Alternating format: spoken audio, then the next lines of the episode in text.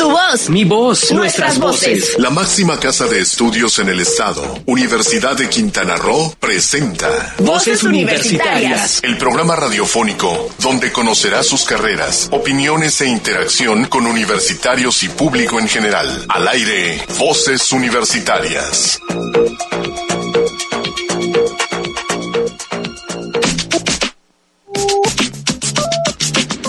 Buenas tardes, las cuatro con dos minutos, hora de iniciar Voces Universitarias Radio, el programa de vinculación de la Universidad de Quintana Roo, la Unidad Académica Cozumel, con la sociedad quintanarroense, con la sociedad de Cozumel y de todas las partes donde nos escuchen. Este día estamos muy contentos porque ayer celebramos el Día de, la Biodiversidad, el programa va a estar en torno a, esto, y qué mejor hablar de, la bio- biodiversidad, ahí se me lengua la traba, que con los chicos de manejo de recursos naturales y por ahí le hacemos promoción a esta carrera muy interesante que tiene todo el potencial del mundo con unos investigadores muy fuertes en la universidad. Es una de las que tiene mayor potencial y bueno, vamos a hablar de ello y tengo el gusto de estar acompañado y acompañar a Silsa Jaimes. ¿Cómo está Silsa? Hola Héctor, muy bien, espero que todos anden bien ahí en casita. Sí, ojalá. Dinos cómo nos podemos comunicar con la gente, con los que nos quieran escuchar y nos quieran ver. Claro que sí, eh, tenemos los teléfonos en cabina, el 87-209-48 y a través del WhatsApp con el 987-103-3679. Además de que pueden seguirnos en vivo a través de las páginas de Facebook de Voces Universitarias Radio y Sol 899 FM. Así es, y ya también estamos en vivo por el Facebook, así que ahí nos pueden ver. Y déjenme presentarnos, ya que nos pre- presentamos el programa, ya que estamos aquí en vivo y a todo color por el Facebook y po- en todas las este podemos vernos en a través de, o escucharnos a través de la radio, las dos frecuencias a través del 89.9 de FM y el 810 de la AM. Entonces, déjenos presentar a nuestros invitados de esta vez. Son alumnos de la licenciatura en manejo de recursos naturales. Y ella es Saraí Jaime. Muy buenas tardes, ¿cómo estás? Y tenemos a Miguel Alfonso Kawich, ambos estudiantes de la licenciatura y quienes han hecho diferentes actividades. Una de las cosas que tiene eh, manejo de recursos naturales es que siempre los traen pero moviditos. Bastante moviditos en cuestiones de investigación en cuestión de presentar ponencias de presentar trabajos de diferentes partes en aspectos de la pues de los recursos naturales en general. O sea podemos hablar de los recursos naturales de Cozumel y de las zonas adyacentes. Y de- a veces hasta de más allá. Tenemos ahí el caso del año pasado que vino aquí con nosotros un chico que hizo su es- su estudio sobre Zacatecas las mineras de Zacatecas el agua la calidad del agua que salía de él y ya de hecho está estudiando su maestría por allá así que ahí bastante movido y bueno ¿qué nos platican de su carrera? ¿cómo la ven ustedes? a ver empezamos con Saraí. Empezamos con Saray, primero las Sí, damas. primero las damas sí Bueno, pues, ¿qué, qué puedo decir? Em, cuando yo comencé la carrera, la verdad es que comencé sabiendo súper poquísimo y no tenía enfocado todavía lo que quería estudiar ni nada, pero pues ahorita ya estoy con la tesis y, con, y pues esto conlleva varios viajes y pues más proyectos que los mismos profesores te van poniendo. en este caso la tesis ¿en, en qué área lo estás haciendo? ¿En qué- ¿cuál es el Este- tema de tu tesis? Bueno, pues el tema de mi, tresi- de mi tesis es este, saber el, el estado trófico, el estado de salud de un cuerpo de agua, de un lago, pero en Guatemala, no es aquí en México, es en Guatemala. así que has estado viajando también a Guatemala No, fíjate ¿No? que no, no, he, no he tenido la oportunidad, pero las muestras, este, tiene, la UCRO tiene la relación con AMSA, que es la compañía de Guatemala, que nos brinda las muestras y pues con eso he estado trabajando. muy bien ¿y esto es para lo que decías cadenas tróficas o qué es lo que? Sí, también funciona para estudiar las cadenas tróficas porque pues las muestras que te traen son puras muestras de zooplancton. Ok, perfecto, muy interesante como todos las- los temas de recursos naturales. Y en tu caso, ¿qué te ha parecido? Bueno, pues me Alfonso. presento, prim- en primero pues Sí. me presento, me llamo Alfonso, como ya lo dijo Héctor, Eh, soy estudiante de la licenciatura de Manejo de Recursos Naturales en la Universidad de Quintana Roo, Campus Cozumel. Fíjate que en primer y segundo semestre la cursé en el campus de Chetumal. Ah, sí, Pero por cuestiones personales, bueno, pues regresé a, pues aquí a, a Cozumel, yo soy de aquí de Cozumel y actualmente pues eh, ya acabo de finalizar el octavo semestre, ya estoy en el noveno semestre. Y pues en mi caso ya estoy definiendo eh, pues la línea, lo que me quiero investigar, Eh, parte de de la licenciatura está enfocado en tres este, de, eh, eh, sectores. Por ejemplo, tenemos, si quieres especializarte en cuestión recursos eh, costeros, que en mi caso es este, a lo que eh, yo me voy a dedicar. Y, por ejemplo, en el caso de Sara es a recursos acuáticos. Y pues también tenemos lo que es lo- los recursos terrestres, ¿no? Entonces, en mi caso, pues yo este, me estoy enfocando a los recursos costeros, eh, específico a la erosión eh, costera que, por ejemplo, en Cozumel ya se está notando eh, mucho. No sé, este, si han ido en la parte oriental de la isla, en la playa eh, Punta Chiqueros, pues bueno, está ocurriendo este eh, fenómeno. Y aparte, pues le agregamos eh, el fenómeno, o más bien la problemática ambiental del sargazo, que pues eh, ahorita si visitan esa playa, la verdad es que eh, a comparación de hace cinco años, eh, Totalmente pues, es diferente. totalmente diferente, ¿no? Y en mi caso, pues a mí me nació estudiar la licenciatura, ya que, bueno, desde la eh, secundaria, cuando eh, me dieron biología, no sé, me nació el interés por, este, por los animales, por saber por qué sucede esto, por qué este, de, eh, cómo se llama este animalito, ¿no? Algo de biología. Pero luego eh, me fui dando cuenta de todos esos procesos que pasan aquí dentro de la Tierra, que es muy, muy interesante, ¿no? Entonces, eh, buscarles una explicación para eso. Y pues este, he estado en, en diversos grupos eh, ambientales, de, por ejemplo, los de la Fundación como Jóvenes por la Conservación, en algunas asociaciones eh, eh, civiles dedicadas a, a- a proteger el medio ambiente, ¿no? Entonces, eh, desde los 12, 13 años me nació ese, ese interés y pues ya al salir de la preparatoria eh, ya tenía como he definido a lo que me quería dedicar.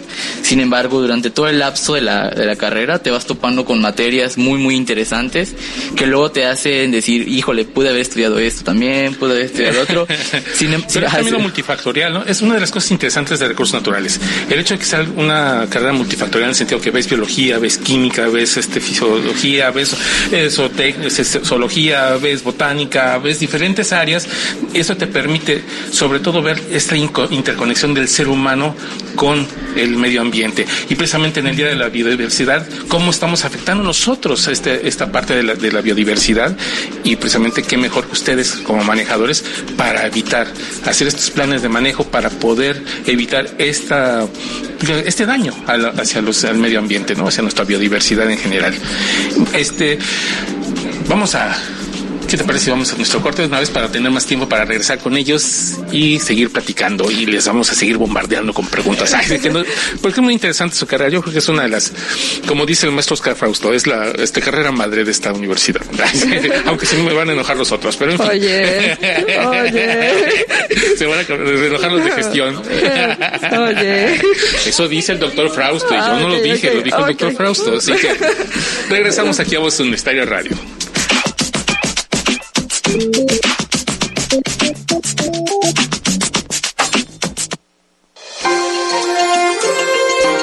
¿Sabías que? Este 22 de mayo se conmemoró el Día Internacional de la Biodiversidad Biológica, el cual busca impulsar el conocimiento y concienciar sobre la estrecha dependencia que los ecosistemas de producción de alimentos, la nutrición y la salud tienen con la biodiversidad y los ecosistemas saludables. Celebra la diversidad que ofrecen nuestros sistemas naturales. No te despegues, en un momento regresamos a Voces Universitarias Radio. ¿Sigues sin saber qué hacer? No lo dejes para después. Ven a la Unidad Académica Cozumel de la Universidad de Quintana Roo. Somos tu mejor opción para la vida profesional, Manejo de recursos naturales. mercadotecnia y negocios. Gestión de servicios turísticos. Lengua inglesa. Cierre de admisiones 14 de junio. Examen de admisión 29 de junio. Universidad de Quintana Roo, admisiones.ucro.mx.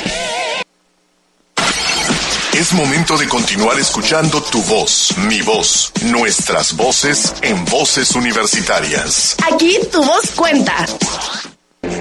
En 1974, los investigadores Mario Molina y Frank Sherwood Rowland publicaron un artículo señalando la amenaza de compuestos químicos llamados clorofluorocarbonos, empleados en la refrigeración y en los aerosoles comerciales para la capa de ozono de la estratosfera. La indiferencia inicial de la comunidad académica llevó a ambos científicos a realizar una conferencia de prensa durante una reunión de la Sociedad de Química estadounidense el 25 de septiembre de 1974, en la que exhortaron a prohibir la liberación de estos gases en la atmósfera.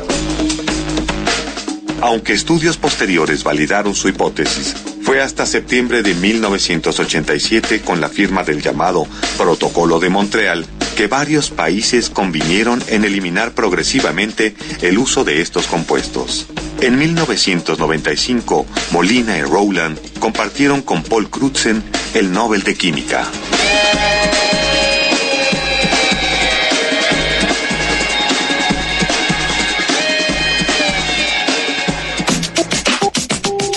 Vuelta otra vez aquí a Voces Universitarias Radio. Seguimos con Sarita y con Miguel, aquí platicando un poquito entre cortes. Cada cosa que, que sale.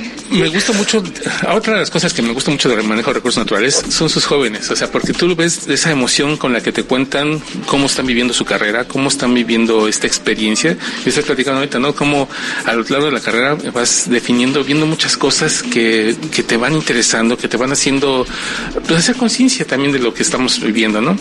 Por un lado, tú me decías, ¿no? Que está, eh, trabajas con, este, no solamente has, estás haciendo investigación, estás haciendo tu tesis, este, ya presentaste un trabajo de investigación con la doctora Marta y con el doctor Adrián, y estás trabajando también, hiciste algunas este, actividades de manera que estás encontrando una especie nueva en Cozumel. Todavía no sabemos realmente si es una especie nueva, solo es Ajá. una suposición, no podemos decir realmente qué es, porque uh -huh. solo lo sabemos por análisis genéticos. Es un tipo de cangrejito que se encontró en Chancanab. Las muestras me las otorgaron por CONAM, se las dieron al doctor Cervantes y luego me las pasaron a mí para hacer todo el muestreo y todo lo demás. Y lo que se hizo con eso primeramente fue tomarles fotografías a todos los organismos. Uh -huh. Luego de eso, este, se sube a una base de datos en una plataforma de canadiense de taxonomía que se llama Ball Systems, por si quieren entrar a encontrar bichitos nuevos, ahí, ahí van a encontrar. Como los de tu playera. Exacto, como los de mi playera, sí, los van a encontrar ahí. Y pues bueno, esa, en esas muestras, este semestre, en octavo semestre, tuvimos una materia que se llamó Ecología Marina, en donde tuvimos que hacer un, al final un proyecto, unos carteles en, con, pues con la investigación. Bueno, pues con la investigación que hice con estos bichitos que no había terminado de trabajar, el análisis genético arrojó que uno de ellos no choca con genéticamente con ninguno. Entonces, por eso pensamos que pudiera ser una nueva especie, pero no estamos seguros. Necesitamos hacer más muestreos. Ahí estarán los muestreos todavía para hacer más trabajos de Hay investigación. muchísimo trabajo por hacer. En el caso tuyo también, en, dentro de lo que es las costas, encuentras también el trabajo con tortugas. También estás haciendo esta parte, ¿no? Sí, exactamente. Eh, desde hace ya aproximadamente nueve años uh -huh. estoy como voluntario eh, en el campamento Tortuguero San Martín. Pues he participado eh, pues simplemente como voluntario, contarle a aprender, ¿no? Uh -huh. Y pues eh, te vas dando cuenta de, por ejemplo, con la eh, erosión costera, pues se van perdiendo esos sitios de anidación de tortuga marina muy importantes, ¿no? Claro. O sea, se va desplazando, eh, o sea, se va perdiendo toda esa playa. Entonces ahí ya tenemos eh, una problemática donde nosotros como manejadores debemos tomar decisiones y sobre todo plantear acciones sobre cómo enfrentar estos problemas. Okay. Si ustedes tuvieran que decirles a los chicos que están en bachillerato o quienes quisieran estar pensando ahí en tal vez si estudiar manejo o no estudiar manejo de recursos naturales, ¿cuál sería la parte que más te emocionó a ti de tu carrera? Bueno, eh, comienza con Sara. lo que lo Bueno. piensas. Deja mientras lo pienso. Bueno, creo que una de las cosas que más me ha emocionado de estudiar la licenciatura, pues son las prácticas que se hacen de repente en el laboratorio y también los viajes que, que te ponen a hacer. Porque viajas, porque viajas. y por todos lados. y, por, to- y por todos lados. Por ejemplo, con el doctor Frausto siempre viajan a diferentes partes. Esta vez creo que viajaron a, a Cuba. Cuba, luego se van a Costa Rica y este creo que en alguna ocasión se fueron a Colombia, yo creo. A Colombia han estado Sí, sí, también sí. presentes. Nosotros tocó ir a la península de Yucatán. Sí, hicimos, semana. hicimos todo el viaje de la península de Yucatán para una materia. ¿Qué materia era? Se llama demografía, la demografía. Era demografía. Demografía. Solo demografía, no, no me acuerdo. Pero el chiste es que han estado viajando. Ah, sí. Se combina esta parte de, de no ser nada más en el laboratorio, no solamente en el aula, sino No, la- es, lo es teórico práctico, entonces tanto vas a hacer trabajo de campo, o sea, Ujú. realmente te vas este, a la selva, a nadar, a la playa y todo eso, y luego de eso te haces todo el trabajo de laboratorio, que también es muy importante y muy interesante. Uno les platica en el Pew que van a salir mucho y no, ay, sí, como piensan que es este promoción más de la carrera, ¿no? No, pero es- realmente sí se hace, sí, sí hay mucho impulso por parte de los profesores para que viajen, para que salgan de práctica y, y que se haga todo lo que se pueda en laboratorio. Tenemos tres. Sí. No, además, es, yo creo que el- el- la carrera con mayor índice de egresados de la, de la universidad, en el sentido que egresados con, con eh, título, con tesis, con una serie de investigaciones, en cuanto que si entran pocos, entran pocos alumnos, ojalá fueran más los que se animen a estudiarlo, porque el mercado de trabajo es amplísimo. Esa es otra cosa de la que estamos platicando Sí, ahorita. es ¿no? lo que estamos platicando entre, entre cortes, que eh, cuando te preguntan, bueno, como manejador, eh, porque no, ¿Dónde no, no está, por ejemplo, no es como un trabajo que digan, se busca un contador o algo así, Ajá, ¿no? sí, no sí. es como se busca un manejador. El campo no, no así se, no así eh, se publica, sino el campo del manejador de los recursos naturales es demasiado amplio, en verdad, eh, es muy amplio.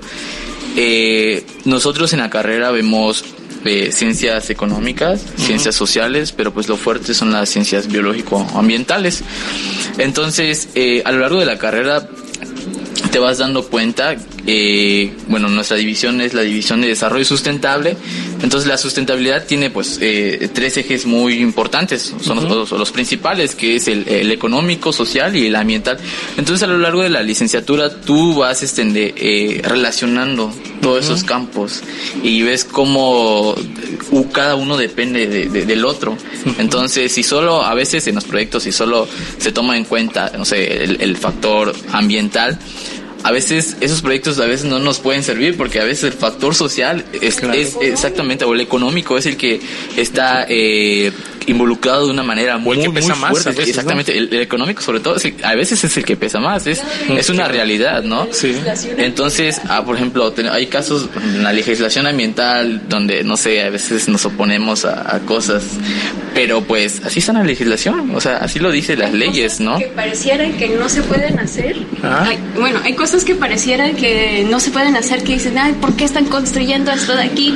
Pero luego lees la legislación, o sea, las leyes ambientales, y mientras se respeten varias cosas y varios parámetros, sí se puede hacer. Entonces, eso es parte de recursos naturales y el manejo. Curiosamente esa carrera eh, nació a raíz de un- una problemática muy fuerte que hubo aquí en Cozumel, ¿sabes? De una, un este, por un muelle que se hizo sobre arrecifes, que la legislación se señalaba que no, después dijo que sí, y en fin, en 1996 viene la primera LEGEPA, la Ley General de de Protección al Medio Ambiente, y precisamente viene con un, un, este, componente social en donde participaban por primera vez las organizaciones de la, de la sociedad civil, y fue esto gracias a, a todo. una- y ya en el, este, más adelante pues surgen estas carreras donde son importantes para que estos manejadores ambientales puedan ver este tipo de proyectos, si son viables, no son viables, cuál es la parte legal, cuál es la parte económica, cuál es la parte ambiental. Precisamente este es el, el manejador ambiental, es ese que cubre este perfil para hacer todos estos proyectos de manejo ambiental. Y bueno, eh, tomo la palabra. Claro. Por respondiendo a tu pregunta de qué es lo que más me ha gustado en la carrera, pues bueno, eh, en primera igual, como lo dijo, como lo mencionó Sara, esas prácticas que, que hacemos, el no solo estar en el aula, sino también eh, el salir. Las prácticas a veces pueden ser dentro de la misma U. Creo que a- ahorita tuvimos un evento de, por parte de la materia de ecología marina, donde hicimos una jornada ambiental. Entonces invita, eh, invitamos a varios ponentes para que nos hablen acerca de diversos temas eh, del medio ambiente, que fue enfocado, de hecho, a estudiantes de preparatoria, para que eh, desde esa, a, a esa, a esa edad eh, vayan tomando así como que noción de lo, de lo que está pasando, ¿no? Y probablemente muchos se, se, se han de interesar. Entonces pues les hacemos la invitación a los que pues aún no han todavía eh, definido qué es lo que quieren hacer todavía están a tiempo, en verdad. De, Hasta el 14 de, junio tienen para poder inscribirse aquí en la, en la, carrera. en la carrera. Entonces, están a tiempo y pues la licenciatura no solo ofrece este, de, el hecho de irse de viajes de práctica y eso, constantemente eh, pues los doctores, los profesores investigadores ofrecen cursos, a veces vienen ponentes, por ejemplo, ahorita, a, ahorita se está llevando de hecho un curso que es el levantamiento de imágenes geográficas eh, por medio de drones, eh, organizado por el doctor Frausto. De hecho, pues estoy, estoy en ese curso, inscrito estoy inscrito en el curso y pues tengo que ir al curso igual, saliendo de aquí. Doctor Frausto ahorita baja.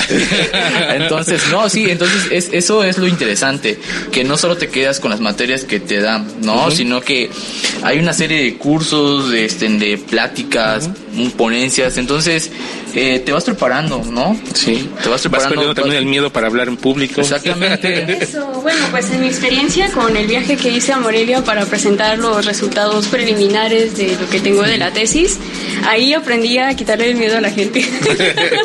sí, porque es demasiada gente la que te ve y pues el pendiente que te da es que los, la gente que está ahí son expertos en el tema de lo que tú estás estudiando y si te llegan a preguntar algo que no sabes cómo contestar, bueno, pues ahí aprendes.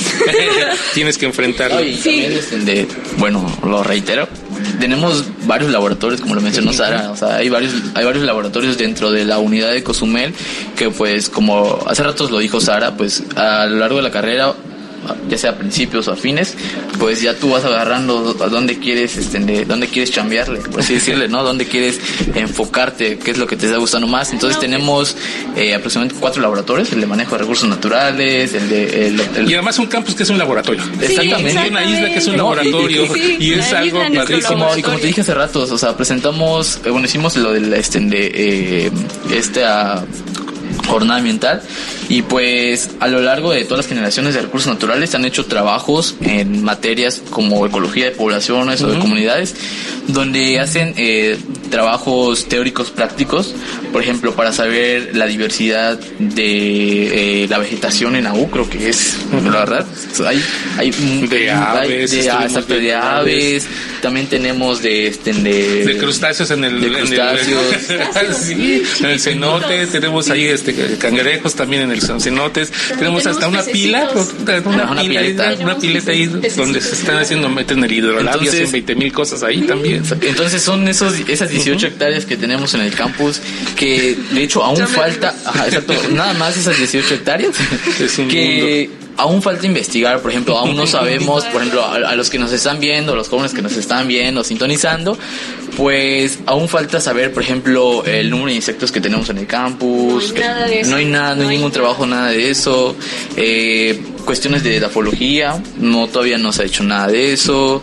Hongos tampoco. Hemos detectado murciélagos, tampoco ahí, no, no se ha hecho nada. todos los mamíferos tampoco. Exactamente, entonces eh, aún quedan todavía vacíos de información, que es donde las futuras generaciones que ingresen a la carrera pueden dedicarse a eso, de dedicarse a eso, exacto. Entonces, este, de, pues ahí está la invitación para que este, los que todavía aún no, no definen lo que este, les gustaría hacer, en verdad, eh, estudiar esa licenciatura es muy, muy, muy bonito. No solo es cuestiones de salvemos a los animales, al árbol, sino es tomar decisiones para el bien eh, de la sociedad, ¿no? Darles alternativas claro. a la sociedad para que estén. Y más en un medio turístico como el de nosotros, que dependemos de los recursos naturales, qué mejor que tengamos los manejadores ambientales, las personas capaces para ver cuál, qué es lo, cuál es la problemática, dónde podemos y dónde no podemos hacer cosas.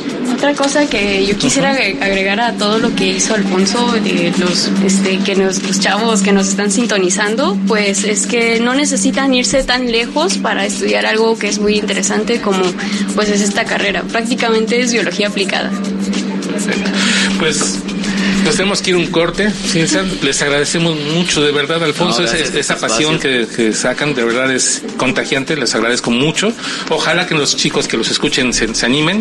Tenemos hasta el 14 de junio hasta para el 14 poder... de junio todavía para que se inscriban y ya los escucharon. Seguimos reiterando, no es trabajo solamente de aulas, es trabajo práctico. Salimos, no nos quedamos encerrados. Sí, escríbanse. Por favor. No solamente es eh, replicar un conocimiento, poquitos. es generar el conocimiento y eso es algo muy interesante en la Universidad de Quintana Roo, en la unidad que me Cozumel, es algo que se da todos los días en todas las carreras. Así que muchísimas gracias. muchas gracias a ustedes por el espacio. Esperamos que no sea la única vez que nos, nos, acompañen en el, futuro, en el futuro, que los proyectos que ustedes van haciendo, con mucho gusto, este es un espacio donde tienen la voz para poder darlo a conocer. Muchísimas gracias. y vamos a un corte. Vamos a un corte.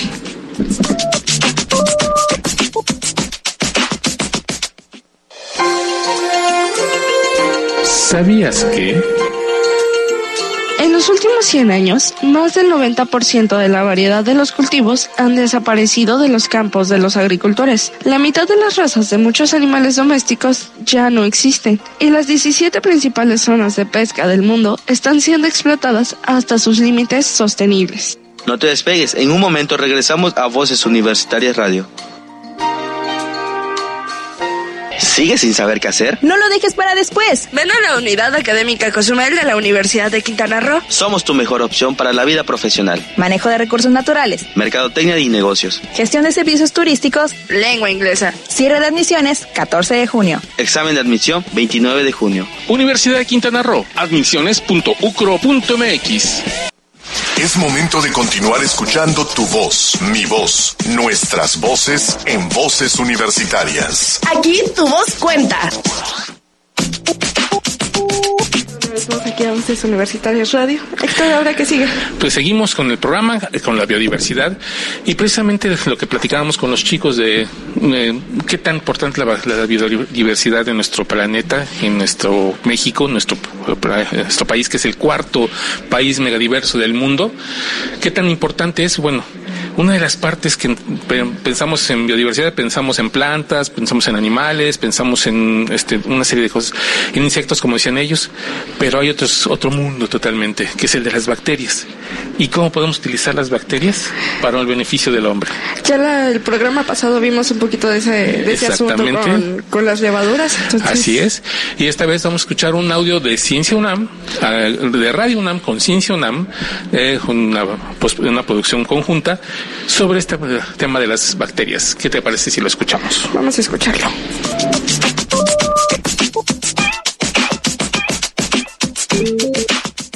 Revista Cómo ves.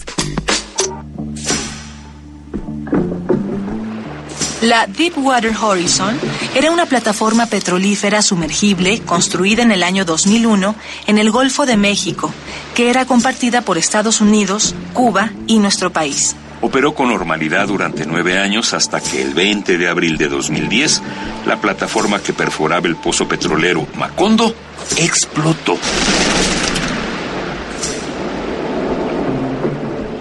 11 personas murieron en este accidente, pero la tragedia empeoró con el paso de las horas y los años.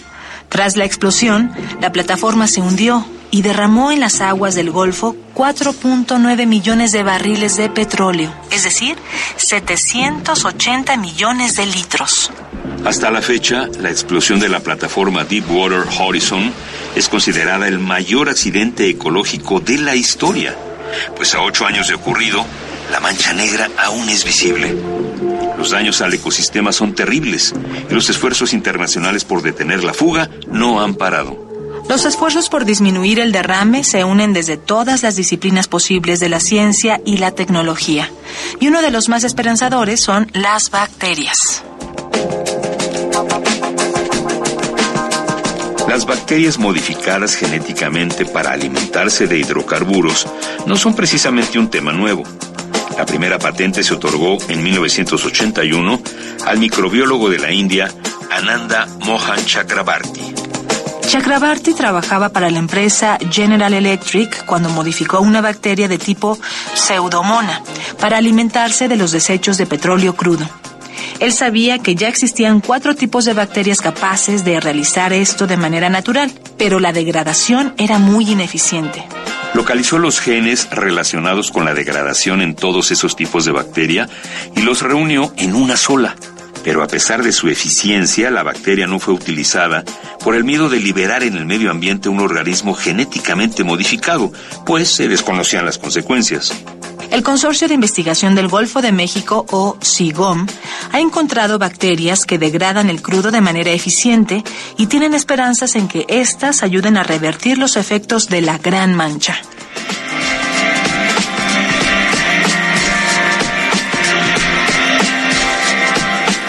La idea es conocer la biodiversidad bacteriana del Golfo y entender cómo degradan los distintos tipos de hidrocarburos, pues la duda radica en que no se sabe si este proceso es el trabajo de una sola bacteria o de un trabajo conjunto.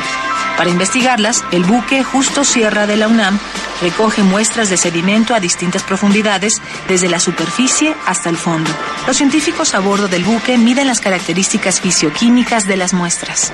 La temperatura, el pH, las concentraciones de hidrocarburos y las profundidades de las que provienen revelan información importante sobre las bacterias, pero la mejor información proviene del ADN de las mismas. El problema es que no es fácil obtener ADN de buena calidad para estudiarlo. Pero la cacería tiene un objetivo muy claro. Los científicos buscan en específico el gen 16S, el cual, debido a su historia evolutiva, permite conocer el género y especie, el nombre y apellido, lo que ayuda a construir un atlas de la diversidad de bacterias en el Golfo de México. Al SIGOM le queda poco más de un año de vida como proyecto, pero los involucrados tienen la esperanza de que su trabajo abra el camino para nuevas líneas de investigación sobre el Golfo de México. Si este trabajo prospera, podrán identificarse y utilizarse las bacterias que degradan hidrocarburos como un aliado eficiente y seguro contra la latente amenaza de los derrames de crudo. Esta es una coproducción de Radio UNAM y la Dirección General de Divulgación de la Ciencia de la UNAM, basada en el artículo Bacterias al Rescate, escrito por Agustín B. Ávila Casanueva. Si deseas saber más sobre el trabajo del SIGOM y las bacterias que degradan hidrocarburos, consulta la revista Cómo ves, la publicación mensual de divulgación científica de la UNAM. Revista Cómo ves. ¿Cómo ves entonces esta situación de las bacterias? Interesante, ¿no? Muy interesante, no solo alimentos, no solo alimentos nos ayudan a, pro- a producir, sino también ya vemos que tienen aplicaciones para otras cosas. Que se pueden modificar genéticamente sin causar daño al medio ambiente, eso es otra parte muy importante. Y bueno, es una una forma de seguir trabajando en esta biodiversidad, buscando también el este, quitar los daños que el ser humano ha causado por sus actividades y utilizando mismos seres, otros seres, otra parte de la biodiversidad como aliado, no como, no como una no, no como enemigo, sí, gracias. no como un enemigo como siempre lo, lo tomamos, ¿no? En fin, ¿qué te parece? Vamos a nuestra pausa y regresamos aquí. Vamos a un sabías qué más. Y vamos.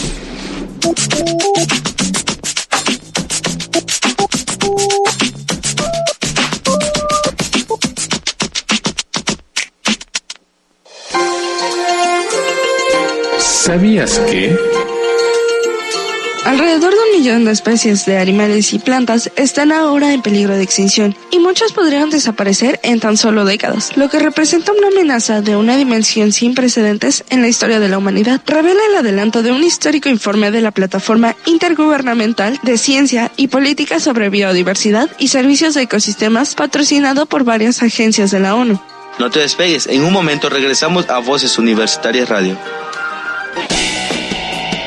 ¿Sigues sin saber qué hacer? No lo dejes para después. Ven a la Unidad Académica Cozumel de la Universidad de Quintana Roo. Somos tu mejor opción para la vida profesional. Manejo de recursos naturales. Mercadotecnia y negocios. Gestión de servicios turísticos. Lengua inglesa. Cierre de admisiones 14 de junio. Examen de admisión 29 de junio. Universidad de Quintana Roo. Admisiones.ucro.mx. Es momento de continuar escuchando tu voz, mi voz, nuestras voces en voces universitarias. Aquí tu voz cuenta. Vuelta a Voces Universitarias Radio. En, la, en el segmento que más te gusta, esta parte, de este cuarto segmento del programa donde presentamos... Ciencia en México. Así, y esta vez seguimos con la biodiversidad. Creo que es algo muy interesante. Bueno, déjame decirte que este, yo no desconocía, no, no, no lo sabía, pero Alfonso nos acaba de comentar que hoy es Día de las Tortugas, Internacional de las Tortugas, así que también les debemos a las tortugas un programa, así que a la próxima que tengamos la oportunidad haremos un programa sobre al respecto, porque es importante, es una de las especies, yo creo que más simbólicas, más significativas de nuestro medio ambiente y que está en peligro de extinción, por desgracia, que siguen manteniendo números rojos. Y esta vez, la, como decíamos, la biodiversidad, ¿de qué saber? ¿Qué preparaste? Esta vez nos tocó eh, una investigación que se está haciendo sobre biodiversidad y los efectos que tiene con nosotros a través de Ciencia UNAM y un poquito de ayuda de la ONU. Así es, esto es y algunos datos sobre la biodiversidad en México, que es algo muy interesante, pues aquí en Cabo Ciencia en México. Vamos a saber por qué somos el país megadiverso. Así es. Pues entonces corremos el siguiente audio y regresamos con ustedes.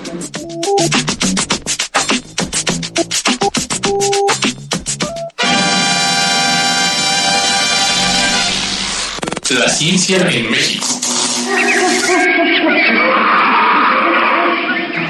Organización de las Naciones Unidas hizo un llamado urgente a reconocer la importancia que la diversidad biológica o biodiversidad tiene en el mantenimiento de las condiciones que hacen posible la vida en nuestro planeta. Diversidad biológica o biodiversidad se refiere a la diversidad de seres vivos que habitan en el planeta y es resultado de miles de millones de años de evolución de la vida en la Tierra. A nueve años de ese llamado, sigue impulsándose que todos y todas hagamos acciones para conservar y valorar nuestra biodiversidad. La gran cantidad de especies que habitamos en la Tierra dependemos unas de otras para que los procesos biológicos, geológicos, físicos y químicos que la hacen habitable se mantengan. La conservación de la naturaleza es indispensable para avanzar en el mejoramiento de la calidad de vida de las personas en todo el mundo. La humanidad depende de la diversidad de la vida para obtener aire, agua y alimento, elementos esenciales sin los cuales no podría sobrevivir. La pérdida de biodiversidad no es solo una tragedia cultural, sino que pone en riesgo nuestra propia supervivencia como especie. La producción de oxígeno, la calidad y la cantidad de agua, la disponibilidad de suelos fértiles, la accesibilidad a recursos pesqueros, dependen del cuidado de las generaciones actuales. Hagamos de los ecosistemas que albergan la diversidad biológica con la que aún contamos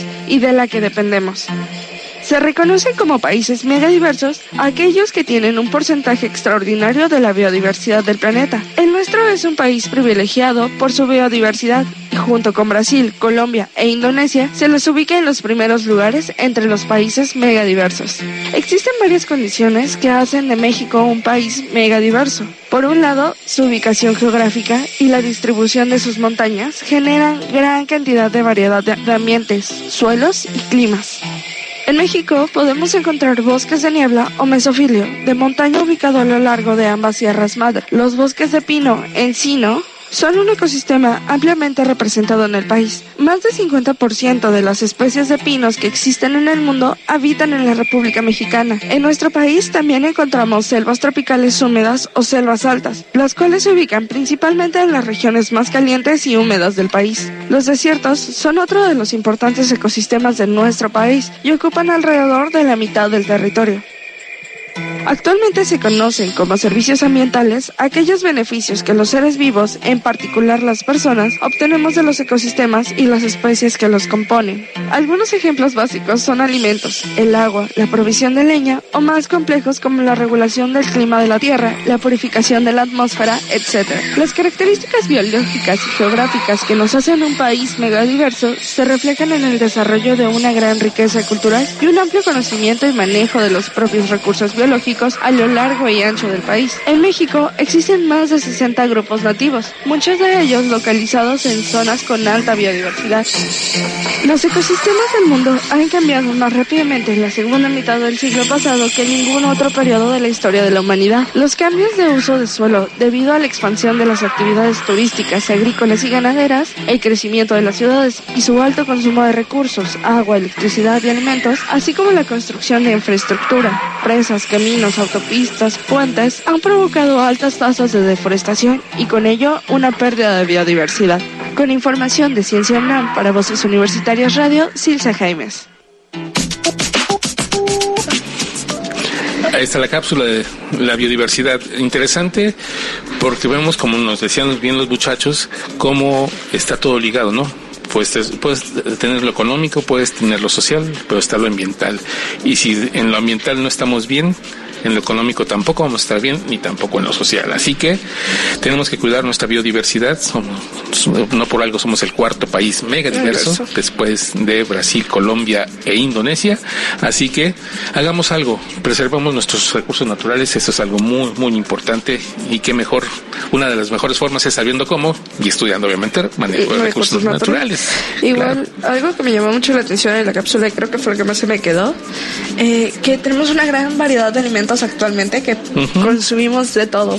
Sí. Pero las zonas de producción están disminuyendo, ya no tenemos esos suelos fértiles, ya y además cómo se estamos homogenizando, ¿no? De lo que decía la cápsula, estamos consumiendo lo mismo los, los países del norte, del sur, estamos consumiendo los mismos alimentos y lo vemos también esta parte de la globalización, como este la palma de coco gana espacios y pierde entonces las selvas, como también hay alimentos como el kiwi y algunos otros que están inundando el mundo cuando no son, cuando no son o, el aguacate que está este, en Chile, en México se está produciendo bastante para exportarse a Europa y Estados Unidos y cuánto tiene eh, de problemática por el agua, o sea, cuánta agua se necesita para que el aguacate sobreviva y entonces sí es una problemática que tenemos que ver porque estos cultivos a la larga están dañando más de lo que están, beneficiando. beneficiando. Así es que cosas para tomarse en cuenta en esta cosa. Y pues como ya escuchamos chicos, de verdad los invitamos a ser parte de manejos de recursos naturales. Es una carrera súper bonita y pueden ver todo esto. Y ayudarnos como al planeta, ayudar al planeta. Ustedes pueden ser los líderes que necesita México para que proteger su biodiversidad, para proteger su economía también de esa manera y proteger también su sociedad. Recuerden hasta el 14 de junio. ¿Y qué te parece si vamos a nuestro último corte y regresamos? Vamos a nuestro último.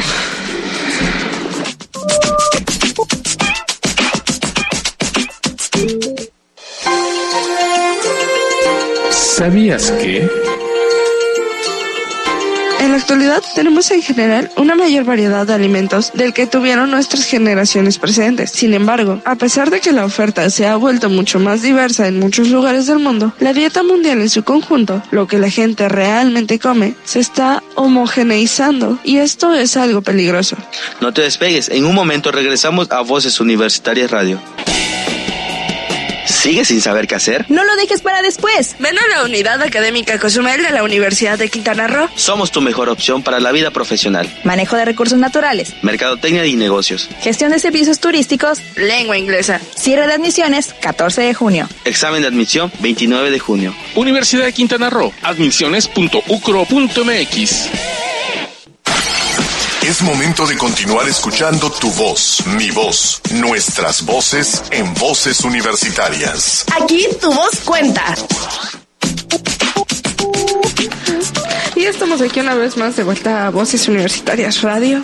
Héctor, nuestra Pues- última parte. Sí, eh, queremos recalcar algunos eh, temas o eh, parte de la biodiversidad, lo que hablamos el día de la biodiversidad, es algo muy importante porque el 10% de los insectos y 25% de otros animales y plantas del alrededor de un millón de especies que hay en el planeta se están perdiendo, así que tenemos que hacer algo, es algo de lo que más nos, nos, este, nos preocupa, es algo que más de lo que tenemos que trabajar, porque no solamente es el papel de lo económico, sí es cierto que la palma de coco, el aguacate, como decíamos, traen muchas ganancias, pero hay que saber ver también qué parte es la economía, que tanto tenemos que defender la economía, que tanto debe pesar, que tanto debe pesar los- el medio ambiente, como lo estábamos viendo, y tenemos algunos datos, ¿no? Algunas, unas, este, partes, ¿no? Hay una publicación que hace la Universidad de Pompeu Fabra de, de Barcelona, que se llama La pérdida de biodiversidad, es solo la punta del iceberg de una crisis global. ¿En qué sentido nos dice? Que es, eh, es un informe que se hace, una, investigación que se hace, y señala que el hecho que sea aprobado por unanimidad por los parte de los 132 estados miembros del, Instituto de es perdón Plataforma Intercomunitaria sobre Biodiversidad y Servicios en los Ecosistemas hizo una investigación y avala la importancia de la legitimidad política, tal vez, eh, tal como ocurre en el contexto de los informes del- de esta comisión, pues eh, todo se ve hacia la crisis climática que vivimos, que es impactante, pero también se ve como una, una forma de que también la economía pueda sal- salir adelante. Entonces, la falta de información que tenemos actualmente sobre este, qué es lo que pesa más, si la economía, la biodiversidad o lo social, es algo que nos está frenando, que nos está... Entonces, falta investigación, falta mucha investigación al respecto. Simplemente lo comentábamos ayer, Silsa, ¿no? Sí. La de la... La ¿Qué huella de carbono. La huella de carbono, cómo afectamos nosotros. Cada que hacemos una acción eco- económicamente activa, dejamos una huella de carbono. Eso es decir, cuántos hidrocarburos to- tomamos, cuántas emisiones, este, o sea, po- eh, en fin, son varios datos que, que no tengo no a la mano para ofrecerles, pues, de qué es la huella de carbono. Eso lo vamos a invitar después al doctor Collantes, él es experto en esa parte, si queda pendiente de esto para que podamos explicarlo mejor. Pero esta es una parte donde decían, a ver, la- todo el mundo dice que nosotros la- en la época moderna estamos haciendo muchas basura, pero que lo digital Nos ayuda, nos, está ayudando. Sin embargo, ¿será así? Pues ayer yo estaba muy segura de que sí, y estábamos ahí discutiéndolo más o menos en la cabina de que, ah, pues es digital, ya no hay residuo de papel, ya no hay residuo de plásticos, ya. Bueno, se saca un estudio en donde se habla de la- si la música digital a- al quitar el plástico del vinilo, al quitar el plástico del cassette, Del CD. al- del plástico del, del CD, de la carcasa como el CD, afectaba menos al planeta que la música digital, que la música en streaming. ¿Y qué creen? ¿Cuál creen que fue el resultado? La experiencia nos ganó un poquito y, y la... Pues sucede que las toneladas que se hicieron de este vinilos en aquel momento, hasta los años 80 tal vez que se utilizaron los vinilos, después siguieron los cassettes hasta los 90 y los 90 a los 2000 pues, se fue la, la, este, la parte del, del CD. CD. Bueno, sucede que en 1977, por ejemplo, la industria utilizó en Estados Unidos 58 millones de kilos de plástico. En 1988, en pleno auge de los cassettes, la cifra disminuyó hasta 56 millones. Cuando los CDs se, impu- se impusieron en el año 2000, de nuevo aumentó hasta 61 millones el uso de, los, de las toneladas de plástico. Pero luego llegó la gran eh, variedad de lo digital, las plataformas en streaming y descargas, y solamente esto descendió a 8 millones de kilos. Muy bien. Pero por el otro lado, las plataformas online tienen que estar con grandes servidores y están abiertas 24 horas al día, los 365 días del año, y por lo tanto hay un consumo enorme de energía. Y esto es tanto o más que la generación de plásticos que tuviste tú. Y ayer lo platicábamos, ¿no? Que realmente no consideramos como que qué estamos gastando mientras estoy escuchando música. Y haciendo cuentas con Héctor nos dimos cuenta de la cantidad de aparatos que usamos para reproducir una sola canción y la cantidad de energía que se tiene que utilizar para pro- reproducir esa sola canción. Porque no solamente utilizamos nuestro aparato, nuestro el, el streaming en nuestro teléfono, sino también de repente lo conectamos con una bocina y esta bocina también está conectada y a veces no tenemos el plan de datos, entonces tenemos que descargar estas eh, cuando tenemos la señal de internet, nuestro modem debe estar prendido todo el tiempo, en fin, una serie de cosas solo para escuchar música. Es un solo ejemplo, una sola cosita de lo que hacemos todos los días y cómo afectamos al planeta con nuestra huella de carbono. Como el costo es mayor actualmente con, de los streaming que del uso de plástico, la huella de carbono es mayor que las épocas de los vinilos, de los cassettes o de los CDs. Qué golpe tan fuerte para la generación moderna que creemos Pues es que, que- estamos haciendo todo por el planeta. pues nos falta por hacer. Entonces, esta parte de los estudios es lo que nos invitamos a seguir trabajando.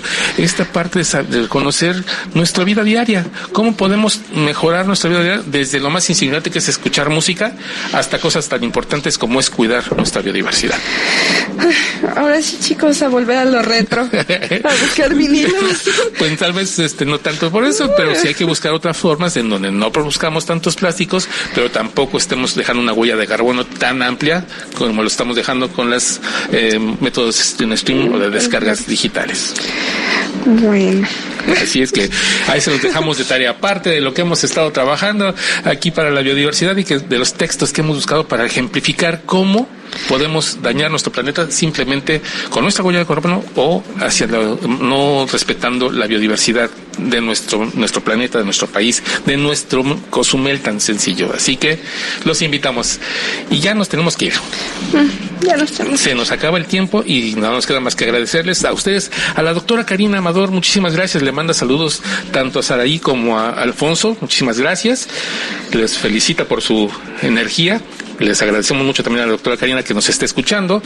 Y pues no nos queda también que nos que agradecer a Eleazar en los controles de video, a Ramón en los controles de audio, a Sol Estéreo que nos deja llegar aquí, A Carlos por habernos prestado su voz para la voz en off de nuestro ¿Sabías qué de este día?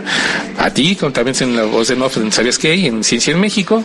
A ti, gracias Héctor también por permitirnos este espacio y sobre todo recordarles a los chicos que nos están escuchando, sobre todo los de preparatoria, seguimos con las convocatorias abiertas.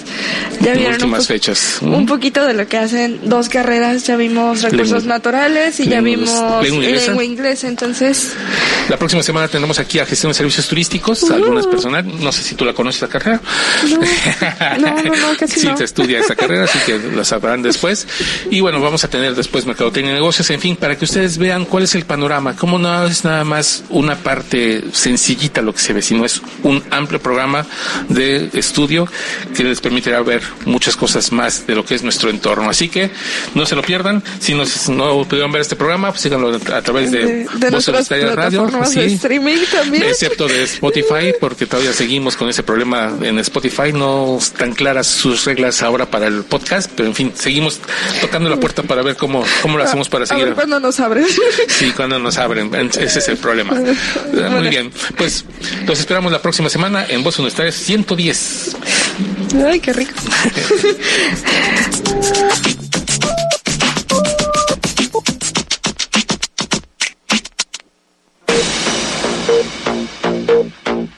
La máxima casa de estudios en el estado, Universidad de Quintana Roo, presentó Voces universitarias. Información académica, cultural y deportiva en una sola voz. Voces universitarias. El espacio académico para gente como tú.